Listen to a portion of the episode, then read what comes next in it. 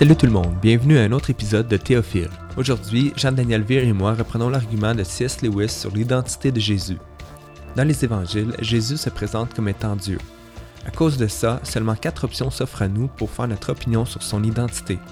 Soit il est une légende, soit il est fou, menteur ou Dieu lui-même. Voici la première partie où Jean-Daniel et moi présentons l'argument.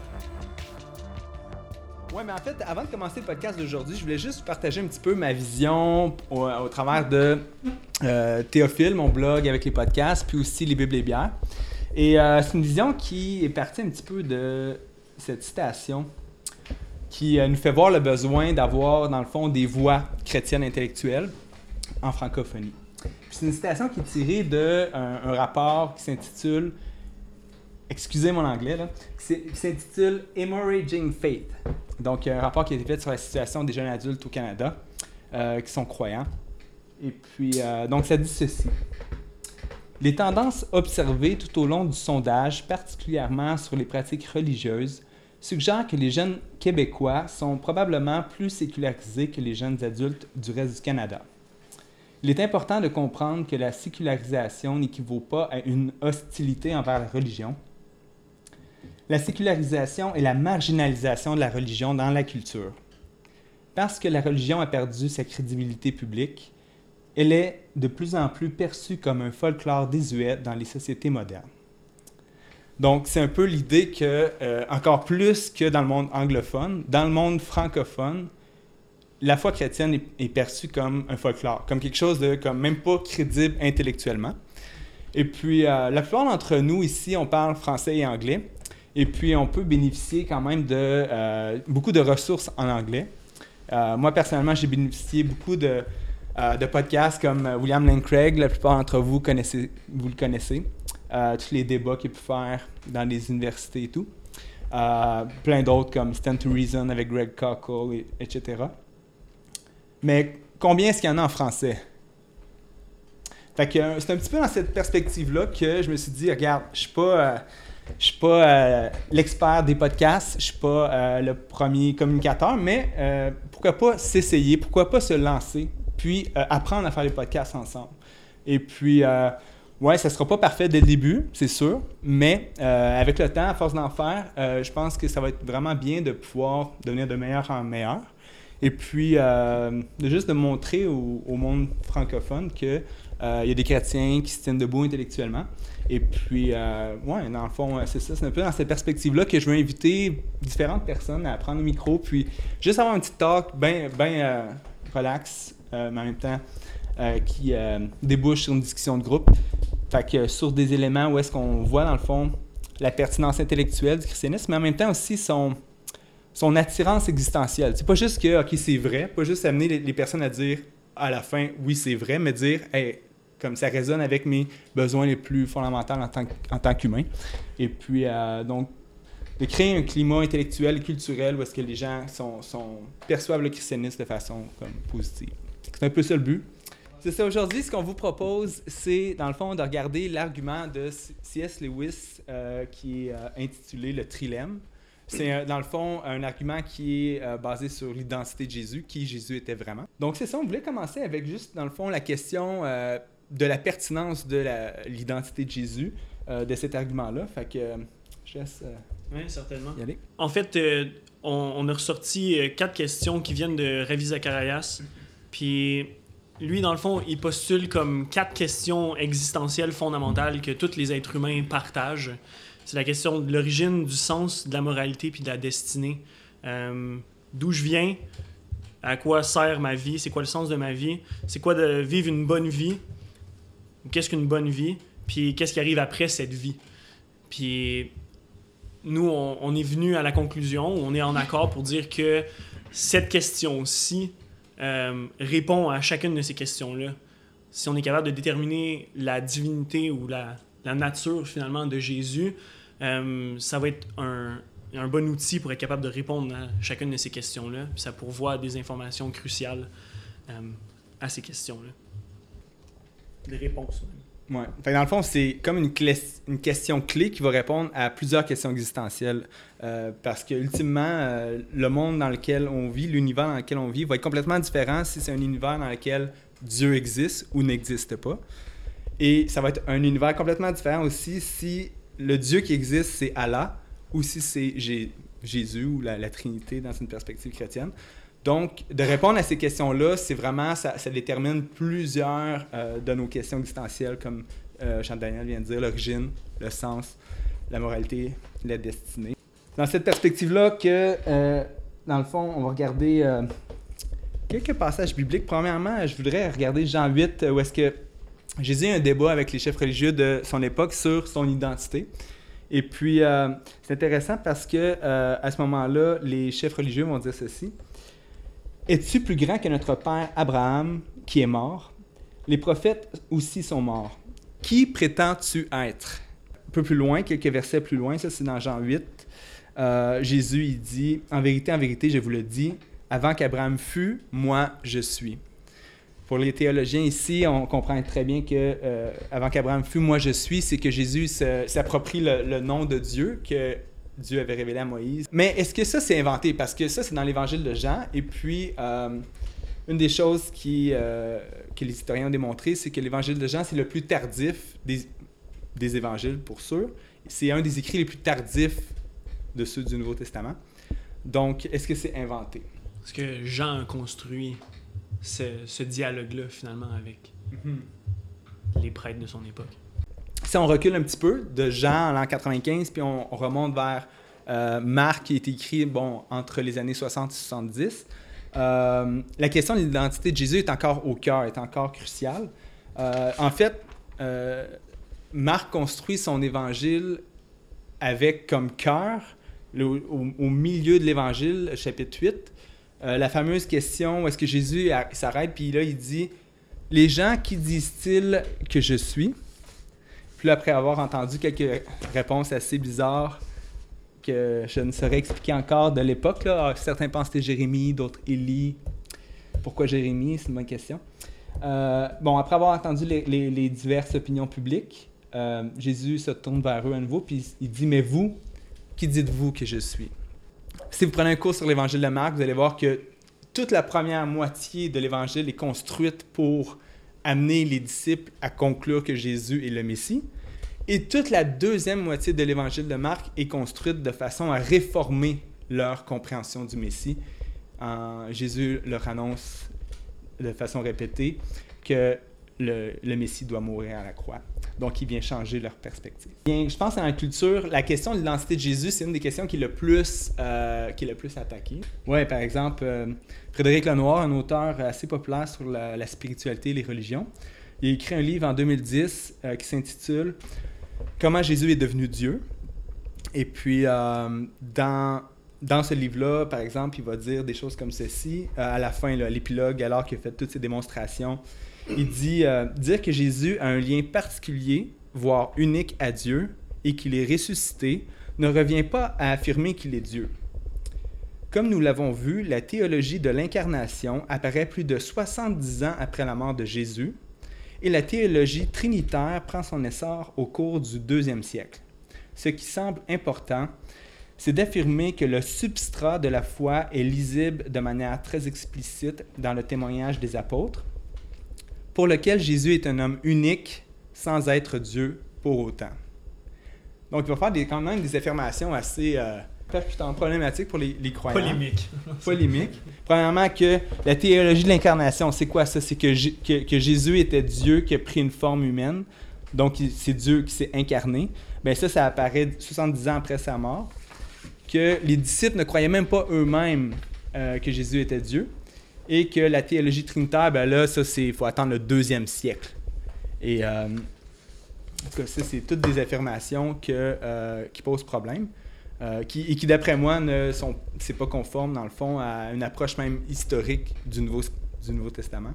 Et beaucoup de théologiens, même, en ce que remettraient en question les, les, conclusions de Frédéric Lenoir. Par exemple, Martin Engel disait ceci, déjà dans les années 1970, il disait euh, qu'il y a plus de développement en christologie dans les 20 premières années suivant la mort de Jésus que dans les 700 qui suivirent dans l'histoire de l'Église. Plus de développement théologique par rapport à qui est Jésus dans les 20 premières années suivant sa résurrection, sa mort et sa résurrection, que dans les sept siècles qui ont suivi dans l'histoire de l'Église. C'est vraiment une affirmation euh, assez euh, époustouflante.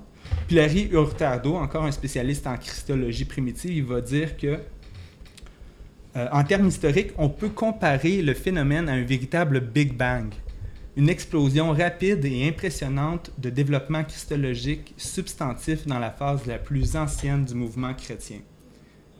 Fait d'un côté, tu as des personnes comme Frédéric Lenoir qui dit que Jésus est Dieu, ça c'est apparu 70 ans après sa mort, puis que la question de la Trinité, 100 ans après sa mort. De l'autre côté, tu as des experts qui disent non, c'est comme un Big Bang.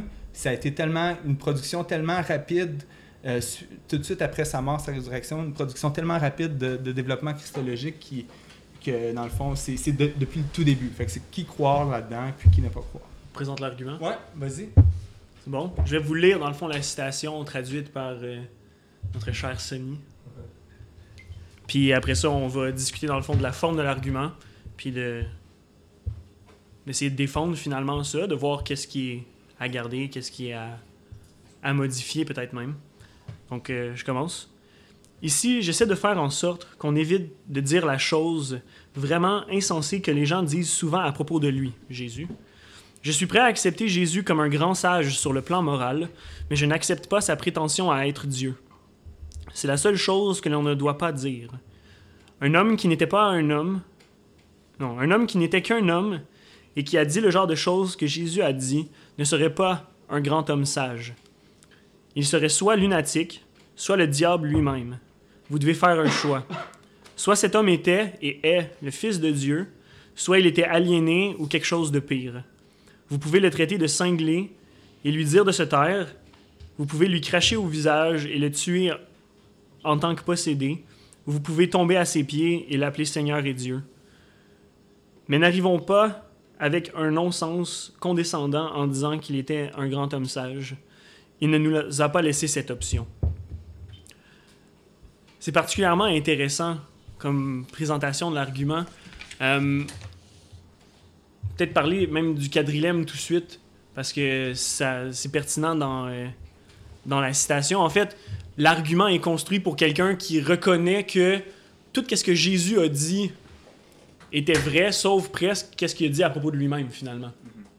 Euh, ça, ça, nous donne une grande marge de manœuvre à l'intérieur de l'argument de, de, pouvoir prendre tout ce qu'il a dit du reste pour essayer de construire un argument. C'est un peu ça dans le fond, qu'il est en train de faire en, en disant comment est-ce que tu peux euh, rejeter finalement qu'est-ce qu'il a dit si tu acceptes le reste. C'est quoi ton, ton critère d'évaluation finalement pour genre rejeter le premier puis garder l'autre partie?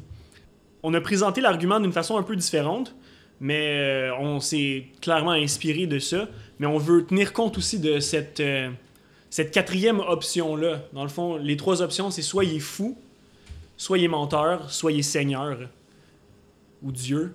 Puis la, quatrième qui a été rajoutée euh, comme critique plus tard, c'est que c'est une légende finalement. Qu'est-ce qui est arrivé, ou qu'est-ce qu'il a dit, ou qu'est-ce qui est rapporté dans les évangiles, c'est pas vraiment qu'est-ce qui s'est passé. Mais on va, on va traiter de cette quatrième option-là d'une façon différente en reformulant la manière que l'argument est fait. Je vais vous présenter l'argument qu'on a. On n'a pas forgé grand-chose là, là-dedans. Mais euh, Jésus, c'est historiquement prétendu être Dieu. Première prémisse. Deuxième prémisse. S'il s'est historiquement prétendu être Dieu, alors il était ah, soit fou, soit menteur, soit vraiment Dieu lui-même. Troisième prémisse. Il n'était ni fou ni menteur. Conclusion, donc, il était et est Dieu. OK, avec ça, c'est notre argument. On vient de, de l'énoncer. Euh, on voudrait juste parler un petit peu de la nature de l'argument. Qu'est-ce qu'on qu'est-ce qu'on veut faire, dans le fond, au travers de cet argument-là? Euh, c'est quoi notre prétention épistémique? Euh, c'est... Premièrement, il faut comme reconnaître que c'est un argument qui est en partie inductif. Qu'est-ce que je veux dire par là? C'est que les arguments inductifs sont construits par l'accumulation d'exemples euh, qui vient finalement à démontrer qu'il est plus probable ou plus plausible de croire quelque chose que son contraire. Par exemple, la première prémisse, Jésus s'est historiquement prétendu être Dieu. Comment est-ce qu'on sait ça? On sait ça à partir d'exemples qu'il y a dans la Bible et si on y applique la méthode historique, en plus, qu'on présuppose pas que la Bible est la parole inspirée de Dieu, mais qu'on l'approche à partir de critères historiques, euh, on va pouvoir trouver des exemples, un, deux, trois exemples, qui démontrent que oui, c'est vrai, Jésus a fait cette prétention-là. Euh, c'est important parce qu'il faut comprendre que les arguments inductifs, en bout de ligne, là, ça dit c'est probablement vrai. C'est plus raisonnable de penser que c'est vrai que c'est faux. Alors qu'un argument déductif, si les deux premières prémices sont vraies, alors la conclusion suit nécessairement, et c'est comme que, ça te plaise ou pas, c'est vrai. Par exemple, tout ce qui a un commencement a une cause, euh, ça c'est une affirmation universelle. L'univers a un commencement, donc l'univers a une cause. Ben ça c'est déductif, puis la conclusion suit nécessairement. C'est juste, c'est, euh, il y a aucun. si tu es d'accord avec les deux premières prémices, la, conclusion est certainement sûre. Mais notre argument, c'est pas de cette nature-là, c'est un argument inductif, en partie. Fait que dans le fond, notre, notre, notre, but ici, c'est c'est pas de prouver que Jésus est Dieu ou c'est pas de prouver la divinité de, de Jésus, c'est de, de, démontrer que en fait c'est plus plausible de penser que il est divin que qu'il l'est pas parce que voici ce que faudrait comme affirmer si on pense pas qu'il est divin. Il faudrait affirmer qu'il est menteur, qu'il est fou, ou que c'est une légende, puis dans le fond, la méthode historique démontre que c'est pas le cas. C'est ça. Je vais juste faire une précision ici, c'est que l'argument est en partie inductif et en partie déductif. Euh, la prémisse 1 et 3. Prémisse 1, Jésus c'est historiquement prétendu être Dieu. Ça, c'est de nature inductive qu'on le démontre. La prémisse 3, il n'était ni fou ni menteur. Encore là, c'est par des exemples qu'on va démontrer que il n'est pas fou ni menteur. Mais la prémisse numéro 2 est de type déductive. C'est ça, dans, dans, dans, ce sens-là, dans ce sens-là, c'est en partie inductif et déductif. L'argument en tant que tel est déductif, mais parce qu'il faut prouver chacune des prémices, ben notre preuve va être naturellement de façon doit, doit être faite de façon inductive. Dans ce sens-là, il y a les deux. Euh, puis dans le fond, l'argument de C.S. Lewis, soit menteur, soit fou, ou soit euh, seigneur, soit Dieu, euh, se base sur en fait qu'est-ce qu'il croyait un aspect subjectif, qu'est-ce qu'il croyait à propos de lui-même, puis une partie objective, qu'est-ce qui était vraiment finalement. Puis, fait quand on a deux, trucs, ça nous donne quatre différentes possibilités. Fait que là, on a un menteur, deux fous, trois dieux. Sans en manquer une quatrième, en fait, c'est finalement aussi menteur. C'est juste qu'au lieu. C'est un peu compliqué de la manière que genre, la structure est faite, mais ça revient à la même chose finalement que s'il était menteur. Euh, fait que les possibilités, c'est Jésus croyait être Dieu, subjectif, qu'est-ce qu'il croyait à propos de lui-même, mais il, mais il ne l'était pas vraiment, il n'était pas réellement, donc ça fait de lui un menteur, ça? Non, un fou. Celui-là, c'est le fou. c'est le fou. Jésus ne croyait pas être Dieu, et il ne l'était pas réellement. Non, c'est un menteur. C'est un menteur. C'est un menteur, c'est ça. On est rendu là. Parce qu'il le dit. La prémisse première, c'est il le dit. Ça, Maintenant, les deux autres questions qu'on se pose, c'est est-ce qu'il croyait, puis est-ce que c'est vrai dans, objectivement, dans le fond? Puis c'est ça. il croyait être Dieu, puis il était vraiment, mais là, tu as l'idée qu'il était justement Dieu. En fait, c'est qu'on essaie d'épuiser les possibilités. Avec cette forme d'argument-là, c'est qu'on essaie de voir c'est quoi toutes les possibilités, l'utilité de l'argument, c'est de nous voir, de nous aider à réaliser le, prix intellectuel à payer, dans le fond. C'est est-ce que, est que tu penses que oui, il était en partie menteur et en partie fou? Euh, ou, tu sais, de voir quelles options se présentent devant nous pour répondre à la question que Jésus nous pose qui dis-tu que je suis? Puis, puis, euh, puis de voir l'improbabilité de certaines options par rapport aux autres. Est-ce qu'on essaie de défendre chacune des prémices maintenant? Ouais. Fait que, on va y aller avec la prémisse 1. Euh, la prémisse 1 dit Jésus, c'est historiquement prétendu être Dieu. Fait qu'on, notre prémisse ne va pas présupposer que la Bible, c'est la parole inspirée de Dieu et que tout ce qui est écrit dedans, c'est vrai. Plutôt, euh, notre approche, c'est celui un peu de l'historien qui va dire que, dans le fond, il y a une méthodologie à respecter, puis euh, on ne présume pas qu'un texte euh, est faux ou vrai, mais à partir des critères qu'on utilise, on va pouvoir euh, démontrer que c'est probablement vrai que telle chose est arrivée ou pas. Les critères qui sont utilisés, c'est, euh, on appelle ça les critères d'authenticité. et puis, ça vise à établir la probabilité historique d'un événement. par exemple, il va y avoir l'attestation multiple. Est-ce qu'un événement est attesté par plusieurs personnes et de façon indépendante aussi. Un autre euh, critère, ce serait la, la dissimilarité. Est-ce que l'événement est différent de euh, ce qui venait avant puis après? Ça, c'est un peu compliqué, mais on va le voir tantôt. On va donner un exemple. Euh, d'autres critères, ce serait l'attestation ennemie. Si ton ennemi dit la même chose que toi, c'est fort probablement historique. L'admission embarrassante, quelque chose qui est scandaleux que tu admettes toi-même par rapport à toi, c'est fort peu probable que tu aies inventé ça. Parce qu'on n'a pas tendance à se dépeindre sous notre moins beau jour, on a tendance à se dépeindre sous notre plus beau jour. Donc, l'admission embarrassante. Et euh, donc, il y en a d'autres. Là. Euh, il y a, euh, dans le fond, les témoins oculaires, des, témoins oculaires tôt. Donc, dans le fond, que ce soit un témoignage qui soit relativement près des événements. Donc, etc. Donc, il y a plusieurs critères d'authenticité.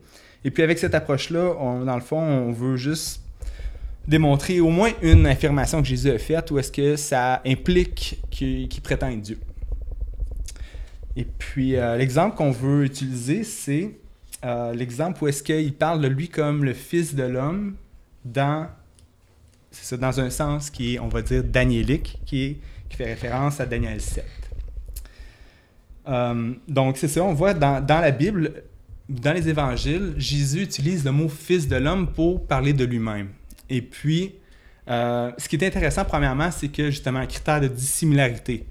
Jamais on voit ailleurs que dans les évangiles, sauf qu'à quatre reprises, que les chrétiens vont utiliser le mot Fils de l'homme pour parler de Jésus.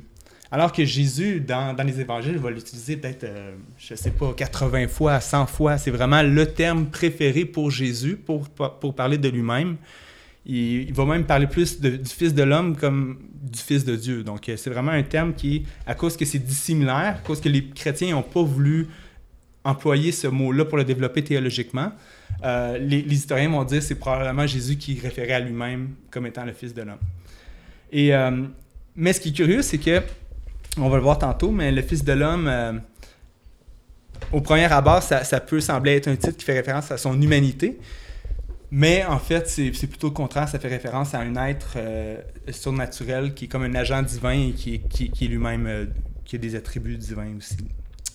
Euh, donc, euh, c'est ce deuxième critère. Le premier, c'est dissimilarité. Le deuxième, c'est l'attestation multiple. Euh, que Jésus s'attribue le, mot fils de l'homme, c'est, ça revient dans toutes les sources. Marc, pour les théologiens, là, Q, la source M, L, dans Jean, dans l'évangile de Thomas. Donc, c'est vraiment dans toutes les, les sources évangéliques, si on veut, c'est, présent. Et donc, c'est pour ça, par exemple, que Michael Bird, c'est un théologien assez euh, euh, important dans toutes ces questions-là. Il va dire ceci L'attribution fils de l'homme rencontre le critère de l'attestation multiple, puisque la désignation apparaît en Marc, Q, M, L, Jean et l'Évangile de Thomas. Et deux, le critère de dissimilarité, puisque fils de l'homme est mentionné seulement quatre fois en dehors des évangiles, et puis, mais jamais pour adorer ou s'adresser à Jésus. Donc, euh, c'était pas un, mot ou une expression que les chrétiens aimaient pour parler de Jésus, mais Jésus l'utilisait pour parler lui-même. Maintenant, la seule question, c'est dans quel sens est-ce que Jésus employait ce, terme-là? Il y a au moins deux sens possibles. Le premier sens, c'est que le Fils de l'homme est une autoréférence. C'est comme pour dire je. Mettons, je dirais le Fils de l'homme va boire une gorgée de bière. Et il boit une gorgée de bière. Ah. Mais dans Ézéchiel, c'est ça. C'est ça la fonction de cette expression-là. Le Fils de l'homme, c'est pour parler soit de soi-même ou d'un individu quelconque. Fait que c'est comme un genre de référence euh, juste pour parler d'un doute, de quelqu'un, peu importe. Euh, mais il y a aussi dans Daniel 7 que ce Fils de l'homme revient. Puis là, c'est vraiment plus dans un sens eschatologique, dans un sens apocalyptique. C'est une figure qui messianique. qui, qui est spéciale, on pourrait dire messianique aussi. Mais on va le lire ensemble parce que c'est vraiment clairement dans ce sens-là que Jésus euh, l'utilise en Marc euh, dès le premier évangile. Donc, euh, Daniel 7, versets 13 et 14. Je regardais pendant mes visions nocturnes et voici que sur les nuées du ciel arriva comme un fils d'homme. Il s'avança vers l'ancien des jours et on le fit approcher de lui. On lui donna la domination, l'honneur et la royauté, et tous les peuples, les nations et les hommes de toute langue le servirent. Sa domination est une domination éternelle qui ne passera pas, et sa royauté ne sera jamais détruite. Donc, euh, ici, deux choses importantes. Ben, une première chose importante, c'est que le mot et les hommes de toute langue le servirent ce mot-là, c'est un mot qui, servir, c'est, ça a été traduit en grec par l'être haut, même en hébreu, c'est un mot qui est strictement réservé à Dieu. C'est l'équivalent de rendre un culte. Donc, euh, c'est toujours, toujours, toujours euh, un mot appliqué à Dieu. Et puis, euh, donc ici, c'est vraiment spécial parce que dans la citation, le Fils de l'homme s'approche de l'Ancien des jours qui est, qui est Dieu, mais on parle de lui comme s'il est Dieu aussi. Tous les hommes de, de, la terre vont lui rendre un culte, dans le fond, vont le servir. Fait qu'il y a cette, ce texte assez spécial. Jésus, on sait qu'il lui réfère pour, euh, c'est ça, deux raisons. Euh, premièrement, euh, par exemple, dans Marc 2, les versets 5 à 12, bon, on va pas tout lire, là, mais c'est une histoire que beaucoup connaissent. Jésus, à un moment donné, il y a un paralytique qu'on lui apporte par le toit. Et là, c'est ça, c'est un, paralysé, dans le fond. Jésus lui dit Tes péchés sont pardonnés excusez, à ce moment-ci, il y a des personnes qui raisonnent en eux-mêmes, ils disent euh, Comment celui-là parle-t-il ainsi, le blasphème Qui peut pardonner les péchés si ce n'est Dieu seul Et Jésus connut aussitôt par son esprit leur raisonnement intérieur et leur dit Pourquoi faites-vous de tels raisonnements dans vos cœurs? Qu'est-ce qui est plus facile, de dire au paralytique Tes péchés sont pardonnés ou de dire Lève-toi, prends ton lit et marche? Or, afin que vous sachiez que le Fils de l'homme a sur la terre le pouvoir de pardonner les péchés, je te l'ordonne, dit-il au paralytique, lève-toi, lève prends ton lit et va dans ta maison. Et à l'instant, il se leva, prit son lit et sortit en présence de tous, de sorte qu'ils étaient hors d'eux-mêmes et glorifiaient Dieu en disant, nous n'avons jamais rien vu de pareil. Le contexte dans lequel Jésus s'attribue le Fils de l'homme, c'est un contexte où est-ce qu'il y a des pouvoirs similaires à Dieu, comme dans Daniel 7, où est-ce que euh, le Fils de l'homme, on le sert, on lui rend un culte comme à Dieu. Et puis, euh, il y a la gloire, il y a la domination comme Dieu. Et puis ici, le Fils de l'homme, qui est Jésus, peut pardonner les péchés et peut guérir, faire des miracles comme Dieu. Et puis, euh, une raison encore plus probante là, pour le fait que c'est dans le sens daniélique que Jésus utilise cette expression, c'est à, son procès, lorsque les, les, chefs religieux lui demandent, c'est comme... En fait, ça dit, il l'interrogea de nouveau et lui dit, Es-tu le Christ, le Fils du Dieu béni Jésus répondit, Je le suis, et vous verrez le Fils de l'homme assis à la droite du Tout-Puissant et venant sur les nuées du ciel. Donc là, venant sur les nuées du ciel, c'est exactement, il cite euh, Daniel 7. Donc euh, c'est vraiment comme, ça démontre que c'est dans ce sens-là que Jésus euh, interprétait cette, cette, expression. Et donc, ouais, c'est pas quelque chose, c'est pas je suis Dieu, oui, je suis Dieu, le Fils. Deuxième personne de la Trinité, lumière de lumière, Dieu de Dieu. Non, non, c'est pas ça, mais c'est plus ambigu, c'est plus indirect, mais en même temps, c'est clairement, si on voit la compréhension que, que, Jésus avait comme juif, c'est vraiment probablement dans ce sens-là que il s'est présenté. Et d'où justement aussi la réaction des Juifs de son époque qui, ont voulu qui ont compris ça comme un blasphème. L'idée de présenter la première prémisse comme ça, c'est justement de faire sauter la quatrième option, qui est de dire qu'il est une légende. En le formulant, Jésus c'est historiquement prétendu à être Dieu. On n'est pas en train de dire euh, il l'est ou pas dans cette première prémisse-là. On s'intéresse juste à est-ce qu'il le dit. Après qu'on a établi qu'il l'a dit, là on peut se pencher sur les différentes possibilités. Où est-ce qu'on combine l'aspect subjectif puis objectif, comme on a parlé déjà tantôt. Puis en faisant ça, justement, on fait on, enlève la, quatrième possibilité qui en fait un, un quadrilemme. Puis on reste avec ouais, c'est ça. On reste avec l'idée du trilemme qui combine justement qu'est-ce qu'il pensait à propos de lui-même puis qu'est-ce qui était vraiment finalement. Euh, puis dans le fond, pour défendre la deuxième prémisse qui est euh, celle des choix, soit fou, soit euh, menteur ou soit Dieu, la question qu'il faut se poser, en fait, c'est seulement est-ce que ça épuise les possibilités? Est-ce qu'il y a d'autres possibilités que ces trois-là? On a considéré quelques critiques de cet argument-là. Qu'est-ce que les critiques répondent en disant, ben justement, bon, il y, a plus d'options, c'est pas vrai que c'est juste soit un fou, soit un menteur ou soit Dieu ou une légende. Mais là, la légende, on, vient de la, on vient de la rayer de la carte en démontrant que c'est historique que Jésus a, fait ces prétentions-là ils vont dire qu'il y a d'autres options, OK? Comme quoi? Euh, par exemple, il y, a, même un philosophe chrétien qui s'appelle Daniel Howard Schneider. Lui, il, dit, en tant que chrétien, pas convaincu par cet argument-là, puis il dit qu'il y a une autre option. Puis, euh, OK, c'est quoi? C'est, il dit Jésus était simplement dans l'erreur. Il s'est trompé. C'est, Le titre de son article. Merely mistaken. Me- Merely mistaken. Et Puis, puis son raisonnement, c'est que c'est pas la même chose. Est-ce que vous avez vu le documentaire Jésus de Sibérie? Un gars qui se prend en ce moment même pour Jésus en Sibérie, puis qu'il y a une secte, il y a, il y a comme une... il y a une- puis ça a l'air beau, là. C'est vraiment une belle place, dans la nature. Et puis, euh, le gars, il a l'air sincère. Le gars, il est intelligent aussi. Il y a même une entrevue avec le gars de Vice News, là, un- quelqu'un qui était là pour faire le, reportage. Puis il parle avec, puis il a l'air, euh, il a l'air super intelligent, il a l'air. Mais c'est pas la même chose entre prétendre être Dieu pour ce gars-là, puis mettons un schizophrène que tu vois tout de suite, le gars il est désorganisé, le gars il est, euh, a un caractère vraiment euh, qui est pas noble, etc. Fait que c'est pas la même chose de dire ils sont fous les deux, vous comprenez? Une différence. Un est intelligent, il a l'air d'être comme euh, d'avoir un- une sainteté qui dégage de lui, puis l'autre il est euh, schizophrène, puis il est comme. euh, il est vraiment dérangé, tu le vois tout de suite. Le philosophe chrétien, il dirait Jésus de Sibérie est simplement dans l'erreur concernant son identité, mais le schizophrène, il est fou pour vrai, tu sais. Fait qu'il y a une distinction à faire ici. Mais on critique ça dans le sens que, en bout de ligne, OK, c'est des nuances au sein d'une même catégorie, c'est comme différentes sous-catégories dans une catégorie, mais ça reste fou. dans la même catégorie, tu sais.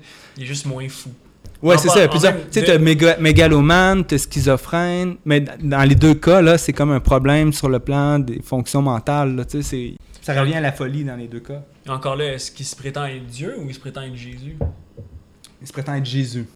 Ultimement, je pense que la, ouais, mais je pense que la majorité des gens en fait s'entendraient pour dire que Jésus de Sibérie, c'est peut-être même plus un menteur qu'un fou. Mais c'est ça, mais finalement, l'argument du gars, c'est de dire ben il y a une, autre option, puis que c'est juste ben il s'est trompé. Peter Kraft, il disait ça, la différence entre ce que l'on est vraiment et ce que l'on prétend être est la mesure précise de sa démence. La différence entre ce que l'on est vraiment et ce que l'on prétend être est la mesure précise de sa démence. Quelle prétention plus grande est-ce qu'on peut faire que d'être Dieu?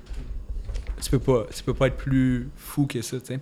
Donc, euh, fait qu'ultimement, on va dire oui, il y a des sous-catégories à nos catégories, mais nos catégories demeurent euh, bonnes parce que c'est juste quatre, c'est presque mathématique, c'est déductif, c'est objectif versus subjectif par rapport à ces Avec les affirmations. combinaisons Ouais, c'est ça. Il n'y a pas Juste vraiment de. genre deux, deux autres possibilités. Il y a- Jésus aurait pu mentir, mais pour faire le bien. Une autre critique possible, une autre possibilité à l'intérieur.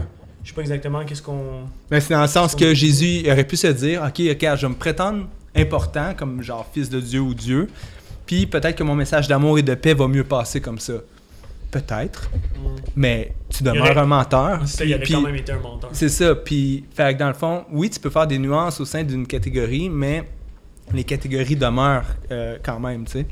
Que ton oui soit oui, que ton non soit non. Mais je suis Dieu et je ne suis pas en ré- en réalité. Non, mais tu sais, tu sais, il y a des enseignements où est-ce qu'il dit que la vérité est importante, que.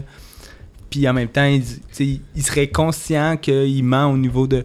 C'est possible, c'est possible. Mais c'est très, très peu probable, tu sais. c'est- On se retrouve quand même ultimement dans une des trois possibilités, finalement. Non, mais ultimement, c'est qu'on on n'est même pas en train de se prononcer sur euh, la nature morale du mensonge. Juste, finalement, de dire que il, il resterait quand même un, un menteur, même si, ultimement, dans, dans la, la, la combinaison entre le subjectif puis l'objectif, je comprends, genre, dans, cette, dans ce genre de critique-là de Bultmann, euh, c'est sûr qu'il y a une forme de vérité, sauf que c'est pas une vérité objective dans le sens qu'on l'utilise jusqu'à maintenant, qui a permis de former ces trois possibilités-là, finalement. Puis comme on se limite à ces trois possibilités-là, à cause de, de la, la nature du monde, quasiment, finalement, Mhm, rendu mhm. là. Que Dans le fond, pour l'instant, ce qu'on a fait, c'est on a démontré la prémisse 1, elle est vraie. Jésus, c'est historiquement prétendu être Dieu. Après ça, on a démontré que la prémisse 2 est vraie. Que, euh, dans le fond, il y a juste trois options possibles suite à ça. Qu'il est soit fou, il est soit menteur, il est vraiment Dieu. Puis que tu peux pas comme inventer une nouvelle catégorie. Dans le fond, tout ce que tu peux faire, c'est faire des nuances au sein même d'une de nos trois catégories. Maintenant, la troisième prémisse qu'on va faire, qu'on veut démontrer, c'est qu'il n'était ni fou ni menteur. Mais le fou, on, on l'a. la, la citation de Kreeft est quand même assez puissante. hein. La différence entre ce que l'on est et ce que l'on prétend être et la mesure précise de, de sa démence, c'est c'est quand même assez fort de, de se prétendre être Dieu dans une culture comme celle-là. Euh, ben justement, ça l'a amené à la croix. Mhm, ouais. Fait que, dans le fond, c'est ça. encore là, c'est une possibilité, mais c'est très improbable. On accepte plein de phrases comme euh, euh, Tu aimeras ton prochain comme toi-même ou euh, euh, Si on te frappe sur la joue droite, tu présentes la joue gauche. À chaque jour suffit sa peine. Rendre à César ce qui est à César et à Dieu ce qui est à Dieu. Fait que c'est super, même dans les controverses de son époque, quand on disait justement faut-il payer l'impôt à César? On réalise pas, mais c'est vraiment un cul-de-sac. C'est vraiment un cul-de-sac parce que s'il dit oui, ben là, il y a les chefs religieux qui, euh, qui dans le fond, c'est comme si euh, il admet que Dieu n'est pas capable de les délivrer de l'oppresseur romain. Puis s'il dit non, ben là, euh, faut pas payer l'im- l'impôt à César, ben là, c'est les Romains qui est sur son dos. Puis qui... Dans un cas comme dans l'autre, il, est- fait, là, tu sais. Mais même dans les controverses de son époque, Jésus était capable de, de, comme, retourner la situation, il était une intelligence extraordinaire. Fait que ça correspond pas à la, à la personnalité d'un fou. Fait que ça, on peut rayer. Maintenant, est-ce qu'il était menteur? Pourquoi est-ce que les gens mentent? Qui sont les trois grands maîtres du soupçon? Freud, Marx et Nietzsche. Les trois ont apporté vraiment des théories axées sur comme un aspect important de la nature humaine. Freud, euh, c'était la sexualité. Donc, euh, dans le fond, on pourrait se poser la question est-ce que, est que Jésus a menti pour un gain sexuel ou sensuel d'une d'une quelconque façon? Mais Jésus était célibataire, puis il n'y a aucun.